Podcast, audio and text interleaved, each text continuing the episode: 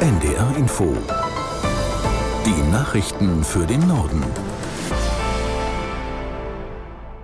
Um 8 Uhr mit Claudia Drews. Nach den Meldungen folgt eine Sturmflutwarnung für die deutsche Nordseeküste.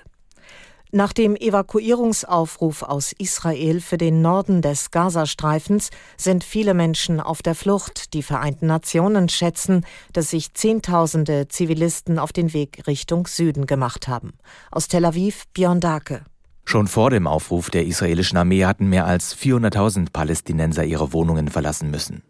UN-Generalsekretär Guterres rief die Hamas auf, die etwa 150 verschleppten Geiseln freizulassen. Ihr Schicksal ist weiter unklar. Wie die israelische Armee mitteilt, hat sie bei Einsätzen am Boden in Gaza die Leichen von israelischen Gefangenen geborgen. Israels Ministerpräsident Netanyahu hat am Abend klargemacht, dass die bisherigen Angriffe auf Ziele der Hamas erst der Anfang seien. In einer im Fernsehen übertragenen Rede sagte er wörtlich, wir schlagen unsere Feinde mit noch nie dagewesener Stärke. Die israelische Armee hat in der Nacht auch Ziele der Hisbollah im Libanon angegriffen. Davor war ein nicht identifiziertes Flugobjekt in den israelischen Luftraum eingedrungen, möglicherweise eine Drohne. Außenministerin Baerbock setzt ihre Krisengespräche zur Lage im Nahen Osten heute in der ägyptischen Hauptstadt Kairo fort.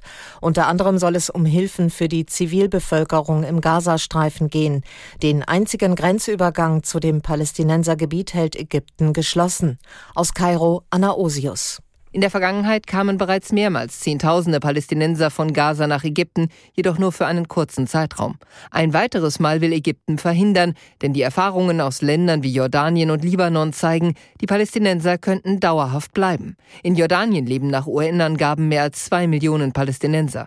Und es geht nicht nur um die Bewältigung einer Flüchtlingskrise, sondern auch um mögliche Terroristen, die aus Gaza nach Ägypten kommen könnten. Seit Jahren hat die ägyptische Staatsführung Schwierigkeiten, den Norden der Sinai-Halbinsel zu kontrollieren, auch weil das Kontingent ägyptischer Soldaten auf dem Sinai durch den Friedensvertrag mit Israel beschränkt wurde. Die Region gilt seit längerem als instabil und als Rückzugsgebiet von militanten Islamisten.